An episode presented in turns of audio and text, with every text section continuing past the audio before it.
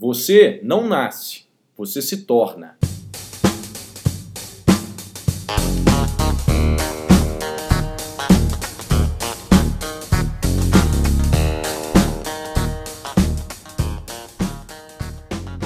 Seja bem-vindo ao EnconstruCast, o podcast do Enconstrução.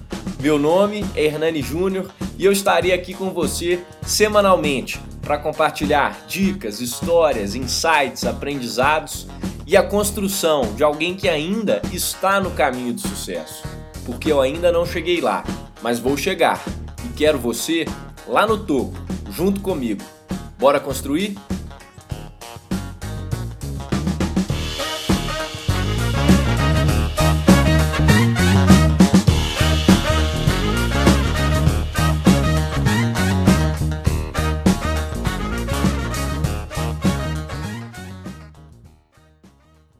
Fala pessoal, sejam bem-vindos a mais um episódio do EnconstruCast. Hoje eu vou começar esse episódio com uma frase do Howard Schultz, que é um empresário bilionário, fundador da rede Starbucks. E eu acabei de ler o livro dele, Dedique-se de Coração, que é um livro excelente. E ele termina o livro dizendo uma coisa que, que me marcou muito. Ele falou o seguinte: quando você chegar na linha de chegada, ou seja, quando você chegar lá, queira estar rodeado de vencedores e não de espectadores. Isso me fez refletir bastante a minha missão aqui. Eu não quero criar espectadores para ganhar aplausos, e sim vencedores, para que a partir disso aqui a gente consiga prosperar e criar uma comunidade que vença junto. E aí vamos lá, semana começando, as chuvas em Minas Gerais deram uma diminuída e a gente já vai chegando ao final do primeiro mês do ano. E no episódio de hoje, pessoal, nós vamos falar sobre dom, talento, habilidades, e eu vou te mostrar que a nossa vida não é um jogo de pôquer, como muitos pensam, mas sim um jogo de buraco. É o título do nosso episódio que você já deve estar se perguntando. Então calma, esse início e esse título foram propositais para você não entender mesmo. O nosso tema central hoje é que qualquer habilidade no mundo pode ser aprendida e qualquer inteligência também pode ser desenvolvida. E para começar, eu preciso falar sobre herança genética. É isso mesmo. Você já pensou se você pudesse escolher o QI dos seus pais antes de você nascer? E aí você pode ser filho de um ganhador do Prêmio Nobel de Matemática com uma mãe vencedora do Prêmio Nobel de Química. Em 1981, um cara chamado Robert Graham, era um magnata americano, ele criou um banco de espermas para criar super crianças, que seriam filhas desses cruzamentos genéticos de pais e mães com QIs muito elevados, incluindo, de fato, ganhadores do prêmio Nobel. Parece brincadeira, mas isso realmente aconteceu na história. Joga no Google depois The Genius Factory, ou o nome do cara, Robert Graham, e você vai ver que tem muitos relatos sobre o tema, inclusive um livro sobre essa história. Nós crescemos ouvindo né, várias coisas, e uma delas é escutando que a gente não consegue ser bom em tudo. A gente cresce e a gente é treinado a entender que tem certas coisas que não são pra gente, que a gente não nasceu para aquilo ali. E aí eu te pergunto, até que ponto a genética influencia, por exemplo, o sucesso que você vai ter? Até que ponto a gente herda dos nossos pais biológicos aptidões para certas coisas? Ou seja, se o seu pai é empresário, você vai herdar a, a, o gene de ser empresário também, vamos dizer assim. Será que você nasce mais ou menos disposto a fazer alguma coisa? Será que o filho de dois vencedores de prêmio Nobel tem mais chances de vencer um prêmio Nobel que você, do que eu, que não temos pais assim? É muito fácil, né? Seria muito fácil se a matemática fosse essa por uma combinação genética X ou Y, você está pré-determinado a ter sucesso, enquanto outros, por exemplo, que não têm essa combinação X, não teriam. E aí, os filhos do Pelé e do Michael Jordan, por exemplo, seriam naturalmente os melhores jogadores de futebol e basquete do mundo, respectivamente. Irmãos gêmeos, por exemplo, teriam os mesmos salários, teriam o mesmo êxito na vida, exatamente porque a genética é que influencia. Né? Eles teriam as mesmas aptidões, os mesmos talentos. Mas como a gente sabe na prática, as coisas não são assim. E é aqui que a gente entra no nosso tema efetivamente: talento, dom, inteligência, habilidade. Pode acreditar, lá atrás o homem acreditava que a genética era fundamental nisso. Por muito tempo, eles acreditavam, nós, né, seres humanos, acreditávamos que a genética era uma fonte predominante de inteligência e a capacidade de aprender determinadas habilidades ou de ser dotado de alguns talentos dependia da sua genética, da sua herança genética. E apesar da ciência não considerar mais essa inteligência de genéticas aí como um fator preponderante, esse cruzamento, tem muita gente por aí que vive dizendo que, ah, isso não é para mim, eu não tenho dom para essa coisa. Ah, não, não dá, o fulano nasceu para isso, eu não. Eu vejo diariamente muitas pessoas que acreditam que o nível de inteligência é limitado e que a gente não pode alterá-lo substancialmente ao longo da vida, o que faz com que a gente não tenha capacidade de aprender todas as coisas ou novas coisas. Isso me preocupa por dois motivos. O primeiro, você não acredita no seu potencial como ser humano, então você está desconsiderando toda a evolução genética da nossa raça. E segundo, você tem uma ótima justificativa caso você não tenha sucesso ou êxito na vida. Por quê? Porque caso dê errado, você diz que não era para ser mesmo, né? que você não nasceu para isso, você não nasceu para ter uma vida extraordinária. E esse é o grande ponto aqui. Muitos estudos mostram que nós herdamos de fato algumas aptidões que são inatas e a gente puxa isso do DNA. Ou seja, você pode nascer com uma combinação de genes que vai te favorecer a um tipo de talento ou atividade. E até mesmo o tamanho do seu cérebro é capaz de influenciar na sua aptidão intelectual, na sua inteligência, por exemplo. Da mesma forma que o formato do seu corpo, o seu body shape aí, ele pode ser mais ou menos favorável, né, a aptidão física, para um determinado esporte. No entanto, isso não é determinante. A palavra dom vem do latim donus, que significa uma dádiva, que é essa famosa aptidão inata que é vista quase como um superpoder na humanidade. Só que a partir desse episódio, isso é algo que para você, ou seja, dom para você aqui, construtor e construtora, não pode passar de um mero detalhe. Nada além de um detalhe. Sabe por quê? Porque a genética influencia, mas ela não determina. O dom pode até te favorecer, mas não é suficiente para o êxito propriamente dito. Os estudos mais recentes vêm mostrando que ser acima da média em algo não se trata somente da combinação de genes, como o magnata malucão lá pensou lá em 1980 e fez o experimento. Nem tampouco só do ambiente que você vive. Né? Então, se a pessoa cresce num lugar diferente, ela está mais propensa a ter sucesso. Não, não é só isso. E outra, não necessariamente também o estímulo é que vai ser determinante para o seu sucesso. Mas o que, que os estudos mostram? Que é uma combinação dessas três coisas. Então você tem a genética, tudo bem, você tem o ambiente, que é o cenário que a pessoa se encontra, e você tem o estímulo também, né, que é a motivação que ela vai ter ali, o que, que vai estar tá fazendo ela, ela buscar, ela aprender, ela progredir. Então é o conjunto dessas três coisas que faz com que você esteja mais ou menos propenso para o sucesso, mas não só um deles. Então você pode até ter um gene favorável, uma habilidade de comunicação, mas se você cresce num ambiente que não te estimula a exercer a sua comunicação ali, pode ser que você nunca seja um exímio comunicador. O mesmo se aplica ao contrário. Por exemplo, o caso do Muggsy Bogues, que é o menor jogador da história da NBA de basquete. O cara tinha uma estatura que era totalmente incompatível com o esporte porque ele tinha 1,60m.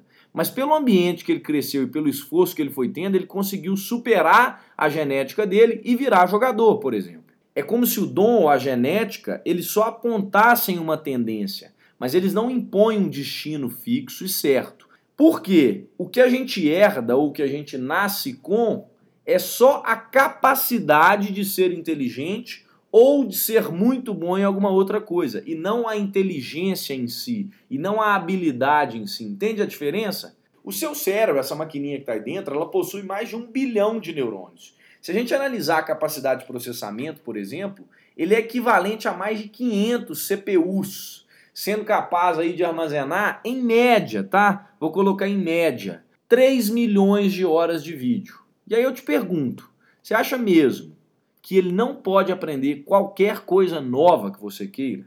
Você acha que ele não pode desenvolver qualquer habilidade?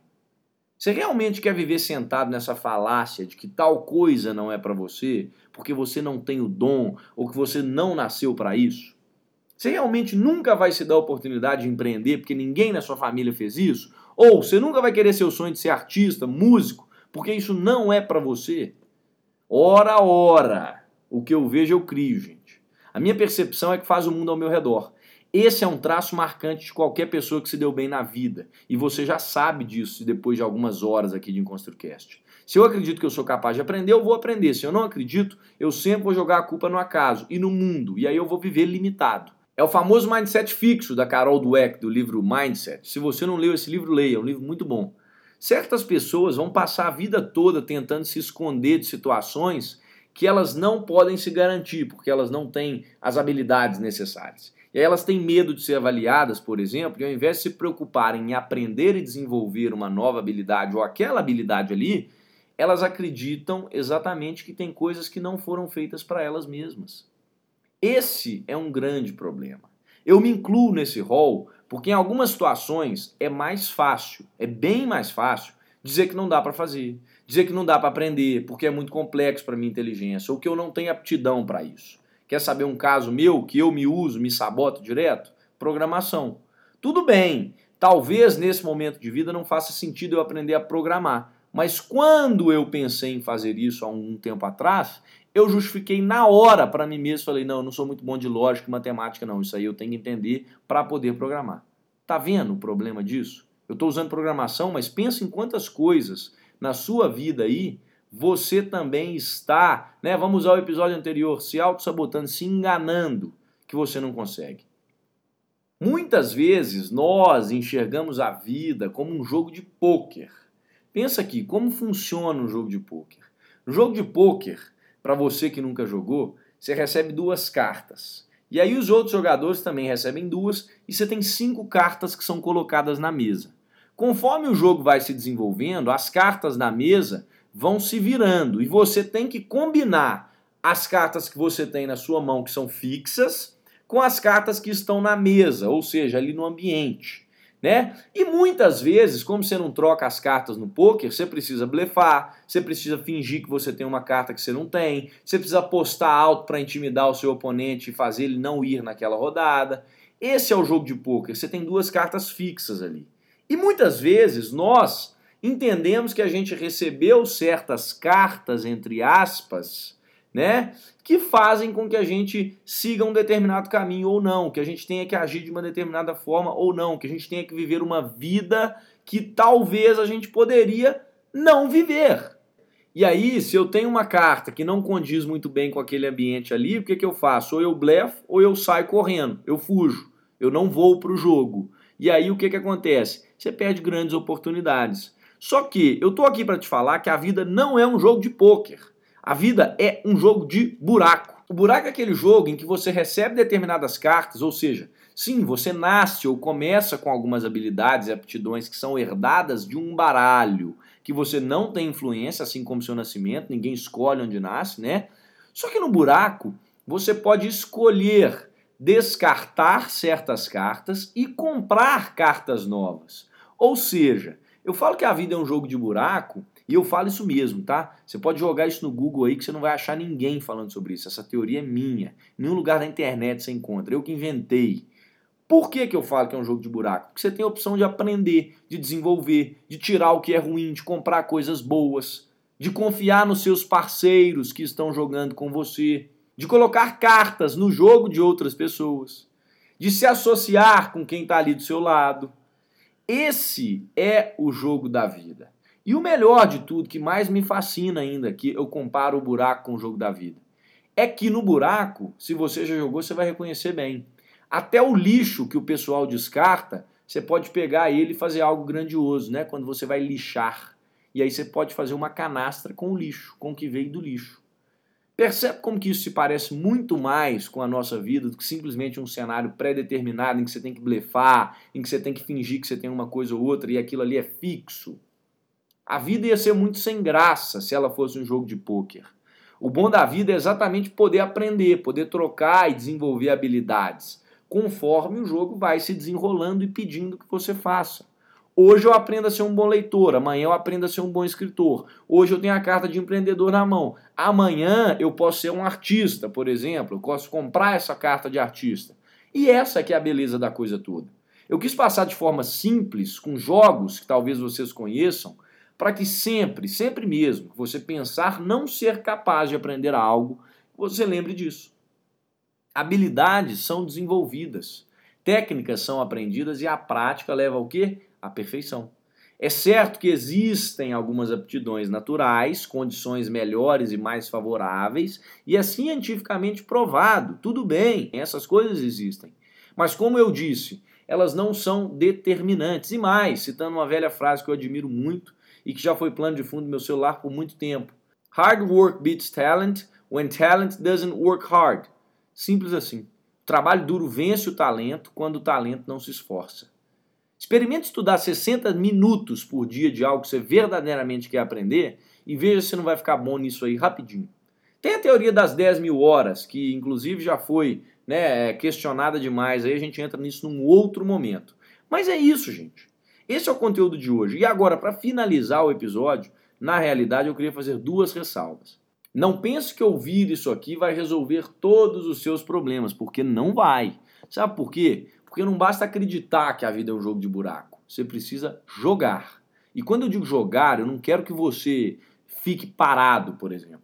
Você precisa se movimentar. Você precisa comprar cartas, você precisa analisar os outros jogadores, você precisa associar-se com as pessoas que são boas e têm habilidades complementares, porque caso contrário, nem com a melhor mão do mundo, com o melhor parceiro na mesa, você não vai conseguir atingir bons resultados. Então não se trata apenas de entender que você está num jogo de buraco. É preciso fazer o quê? Jogar, colocar a mão na massa. Se você não está jogando, começa a jogar. E o outro ponto aqui que é fundamental é não se contente com o jogo de amadores. Jogue com jogadores mais experientes. Jogue com quem é melhor que você. Fazendo mais uma metáfora aí, jogue com a categoria de cima. Jogue um jogo de gente grande. Sabe aquele atleta lá atrás no futebol que com 11 anos jogava contra o pessoal de 17? É isso. Ele tomava porrada pra caramba, mas ele foi aprendendo e ele foi se desenvolvendo e aprendendo a criar casca. Se a sua mesa está fraca, se os jogadores que estão ao seu redor hoje na sua vida não estão te ajudando a comprar novas cartas, a fazer canastras, a descartar as cartas certas, sai correndo e procura outra mesa. Essa é a melhor dica que eu posso te dar. Um grande abraço. Até sexta-feira para quem vai na imersão em Brumadinho vai me encontrar lá e para quem ainda não fez a inscrição, as vagas estão quase se encerrando e bora construir. Fui.